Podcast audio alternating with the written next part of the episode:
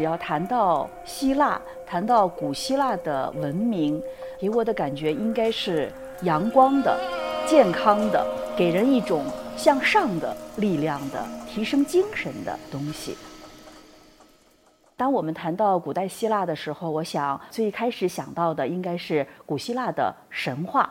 当然，每一个国家都有它的神话，中国也有，呃，北欧、呃，印度等等，包括日本都有神话。古希腊它的这个神话最重要的一个区别，我觉得就是它有一种阳光的、一种向上的、一种以人为本的这样的一种精神。它讲的是神的故事，但是它突出的是人，是人文的。这样的一种精神。那么现在我们既然谈到古希腊的精神，我想起了，呃，我们呃古希腊呃研究的学者罗念生老先生，也是我的祖父，他总结的呃几点有关古希腊的精神。第一个就是求健康的精神，在古代希腊人，他非常重视身体的。这个培养，也就是说，呃，整个的身体素质健康是它一个非常重要的理念。希腊呢是一个海洋性国家，地中海式的这个气候，它有非常好的阳光，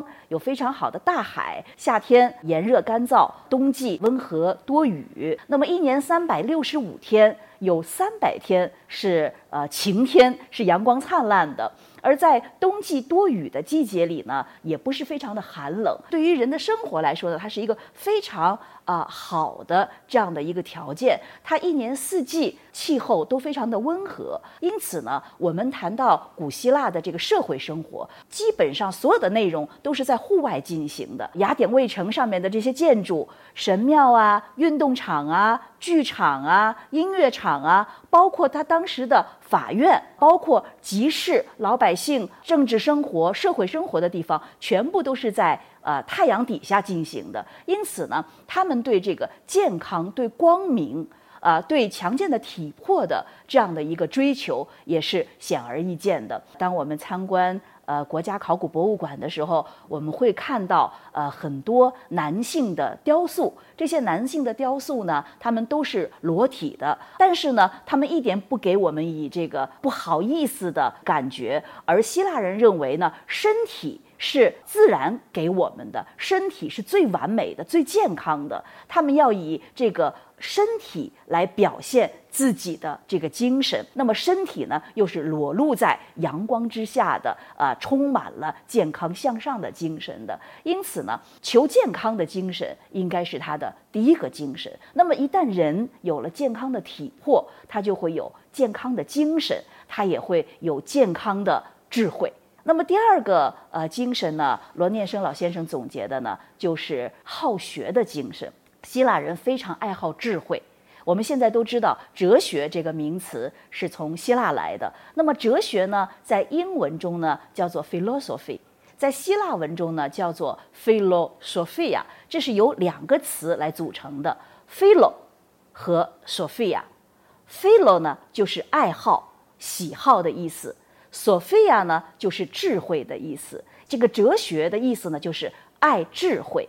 那么爱智慧、好学，这也是希腊人的特有的精神。那么他们对于世界，他们呃张开自己所有的呃这个细胞来感受，就像一个婴儿一样，吸收了呃所有的这个知识。第三个这个精神呢，就是由好学而来的创造精神。那么希腊人非常勇于创造，自然科学里边啊，包括呃这个物理啊。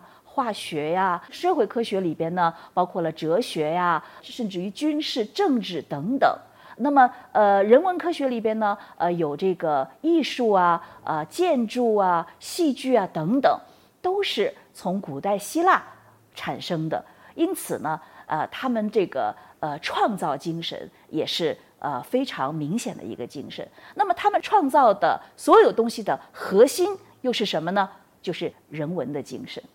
那么，古希腊的神话和其他的神话一个非常大的区别就是，它的神具有人的这样的特征。在中国的神话系统里边，神就是神，人就是人。天神是我们呃恐怕凡人所不能达到的。玉皇大帝高高在上，啊王母娘娘等等等等。北欧的神话系统里边呢，它充满了暴力、复仇这这样的呃一个理念，而希腊神话与这些都不同。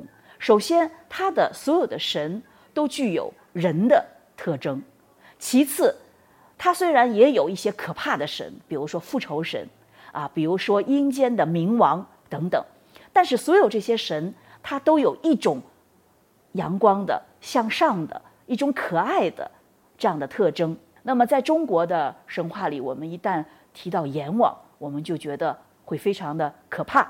但是，希腊神话里呢，虽然它也有冥王，虽然冥府里边也是非常幽暗的、非常可怕的，可是呢，这个冥王他却有人的七情六欲，他会爱上一个非常漂亮的女子，他甚至于可以娶这个女子为他的妻子，成了冥后。那么，这些故事都告诉我们呢，神和人是一体的。这里也尽显了古希腊文明里边的人文的这种精神，神人是合一的。